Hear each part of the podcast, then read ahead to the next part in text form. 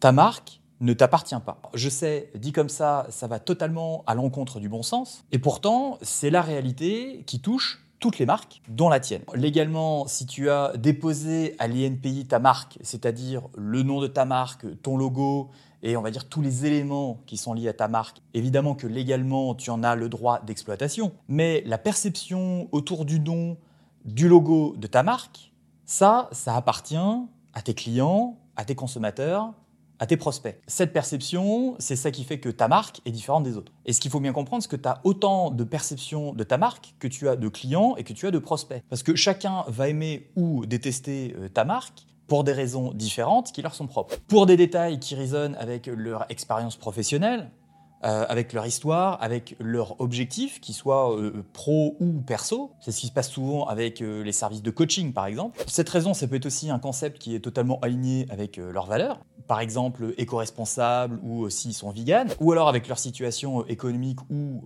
financière. Hein. Là, pour le coup, c'est littéralement par rapport au prix, pour des raisons qui font du bien à leur ego, ça c'est quand on vend du statut social, ou tout simplement par rapport à une collab que ta marque a faite avec une autre marque, ou alors avec euh, un influenceur. Et là, pour le coup, c'est ce qu'on appelle vraiment un transfert d'image. On va retrouver souvent quand même des dénominateurs communs sur le fait que pourquoi une personne va aimer ta marque ou va la détester. Mais c'est là toute la différence entre euh, la marque qui correspond à ce que les gens pensent et perçoivent euh, de ton business. C'est ce qu'on appelle la valeur perçue par rapport à la valeur réelle, et le branding qui est l'art d'influencer cette perception. Une fois que tu as compris que la perception de ta marque, c'est pas quelque chose qui peut t'appartenir, puisque ça appartient directement donc euh, aux gens qui vont être exposés euh, à ta marque, cette perception, elle peut être influencée par énormément de facteurs. Par exemple, l'expérience euh, personnelle qu'un client va avoir avec ton produit ou ton service, d'où l'importance d'avoir une expérience client qui est aux petits oignons et qui est cohérente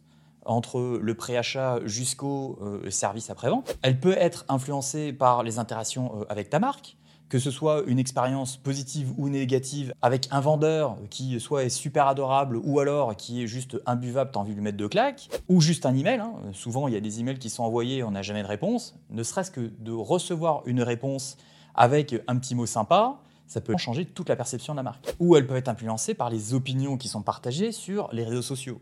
N'a pas besoin d'être en plus un client pour être exposé euh, à ce type de contenu. Et c'est vrai que les réseaux sociaux, c'est quand même un outil euh, extrêmement puissant pour que euh, chacun et chacune ait la possibilité de s'exprimer en bien ou en mal, n'importe où, tout doit être aligné pour faire en sorte que cette perception soit cohérente avec l'image que tu veux renvoyer de ta marque auprès de ta cible. Et donc tu serais étonné de voir que ta marque peut être perçue d'une façon extrêmement différente que celle que toi, tu as définie en amont dans ta stratégie.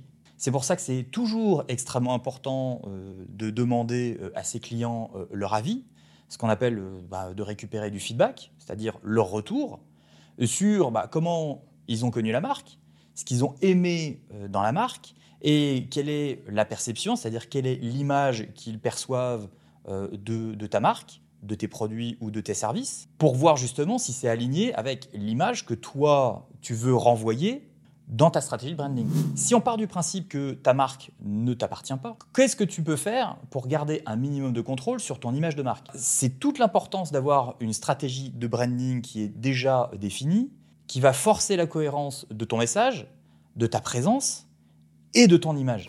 Quand tu démarres une activité, tu n'as pas forcément besoin d'une stratégie de branding qui est extrêmement développée et super complexe. Un MVB suffit amplement. MVB, ça veut dire un minimum viable brand. Et ce MVB contient tout ce qu'il faut pour faire en sorte que ta marque ne parte pas dans tous les sens, que ce soit d'un point de vue message, que ce soit d'un point de vue euh, identité. Et ça va permettre de focaliser l'attention euh, de tes clients et de tes prospects sur l'essentiel de ta marque pour essayer de contrôler au maximum cette perception, pour qu'elle soit uniforme, qu'elle soit constante et qu'elle ne change pas d'un format à un autre. Si tu veux en savoir plus sur le MVB, le Minimum Viable Brand, je t'invite à aller regarder euh, le lien en description ou euh, dans les notes euh, de cet épisode, parce que je peux t'aider avec ça. Mais tu vois bien que si tu pars du principe que ta marque t'appartient, tu fais totalement fausse route. La perception, c'est pas quelque chose qui t'appartient et dont tu es le propriétaire. Tu ne peux que l'influencer, ce sont les clients, ce sont les consommateurs, ce sont les gens qui sont exposés à ta marque au quotidien ou d'une façon régulière qui vont se faire un avis. Et cet avis, tu peux essayer de l'orienter au maximum, mais tu n'en as pas un contrôle absolu. À partir du moment où tu as compris cette notion, tu vas pouvoir développer une marque qui est beaucoup plus forte, parce que la cohérence dans ton message, dans ta présence et dans ton image, c'est ça qui va faire toute la différence sur le contrôle que tu vas avoir sur la perception de ton image de marque. Si cet épisode t'a été utile et t'a intéressé, je t'invite comme d'habitude à lâcher un petit 5 étoiles sur n'importe quelle plateforme de podcast sur laquelle tu écoutes cet épisode. Ça fait toujours extrêmement plaisir. En plus, c'est les fêtes de fin d'année, c'est un joli cadeau. Merci d'avoir écouté cet épisode jusqu'au bout. Et comme d'habitude, c'était Olivier pour un nouvel épisode de Branding Therapy.